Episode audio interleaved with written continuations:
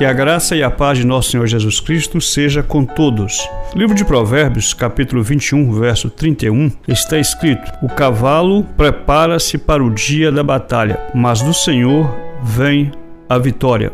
No livro de Provérbios há muitos sábios conselhos que são facilmente aplicáveis à nossa vida diária. Este versículo faz-nos pensar sobre dois fatos que cooperam um com o outro para que tenhamos sucesso na nossa vida. Quando o sábio fala com respeito ao preparo do cavalo, eu entendo aqui que ele está se referindo àquilo que está dependendo de nós, o esforço nosso, as armas que nós temos em nossas mãos, o esforço que nós fazemos, a busca nossa, a preparação nossa, o conhecimento da realidade, é aquilo que depende de alguma ação nossa, de uma atitude nossa. Os exércitos do Antigo Testamento, eles eram considerados fortes de acordo com o número de homens preparados para a guerra, montados em cavalos. Então era comum medir a força de um exército pela quantidade de cavalos e cavaleiros armados que esse exército tinha. E eu creio que esta é uma boa análise para nós entendermos como sendo o nosso esforço. E o sábio fala que Ainda que o cavalo deve se preparar para o dia da batalha, a nossa esperança não é que a vitória venha do cavalo, ou seja, a nossa esperança não deve ser como resultado único do nosso esforço. A nossa esperança, da nossa vitória, é resultado das mãos de Deus estendidas sobre nós ou do poder de Deus sobre a nossa vida. Aí é que o sábio diz: Mas do Senhor vem a vitória.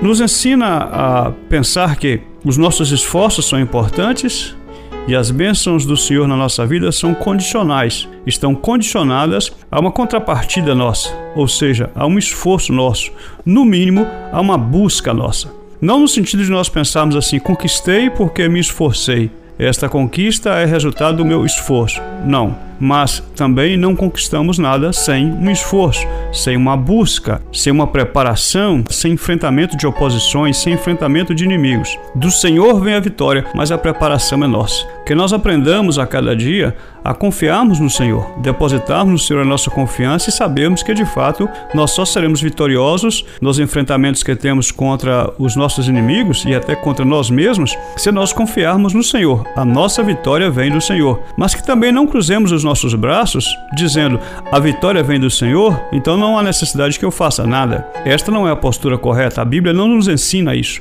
A Bíblia nos ensina a batalhar pela fé, buscar para encontrar, bater para que a porta se abra, pedir para receber, confiar no Senhor, ir à luta, ir à guerra, ir à batalha, confiando no Senhor dos Exércitos. Em algum momento na Bíblia, nós encontramos registros de ocasiões em que Deus manda o povo aquietar, parar e esperar o livramento do Senhor. Mas, se nós olharmos todo o contexto, vamos entender que antes que a voz de Deus diga para que o povo pare e espere, é porque anteriormente houve uma postura de busca, de fé e de preparação. Ou seja, a nossa preparação é interessante, o nosso esforço é interessante, mas a nossa fé é que vence as batalhas. E a nossa confiança no Senhor é que faz de mim e de ti um grande vencedor. Não sei qual é a dificuldade pela qual você está passando, meu amigo ouvinte, mas te digo uma coisa: não se acomode e espere que Deus faça tudo por você. Mas também não confie em você mesmo e esqueça de que sem Deus nada podemos fazer.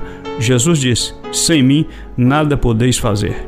Esforça-te, tenha bom ânimo, prepara-te, conheça as artimanhas do inimigo, mas confie na vitória que vem do Senhor com braços fortes e mãos estendidas, o Senhor nos livrará. Meu Deus e Pai, em nome de Jesus, eu peço a tua bênção sobre cada um dos nossos ouvintes, sobre cada um daqueles que estão passando por dificuldades, enfrentando lutas, que o Senhor acrescente a fé dos nossos ouvintes e os ajude a compreender que algo precisa ser feito, alguma atitude precisa ser tomada, confiados de que, fazendo a nossa parte, o Senhor nos ajudará e nos fará vencedores. Em nome de Jesus, peço e agradeço. Amém.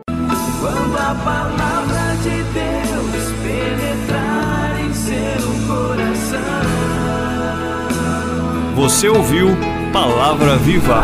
Apresentação: Pastor Wellington Alves.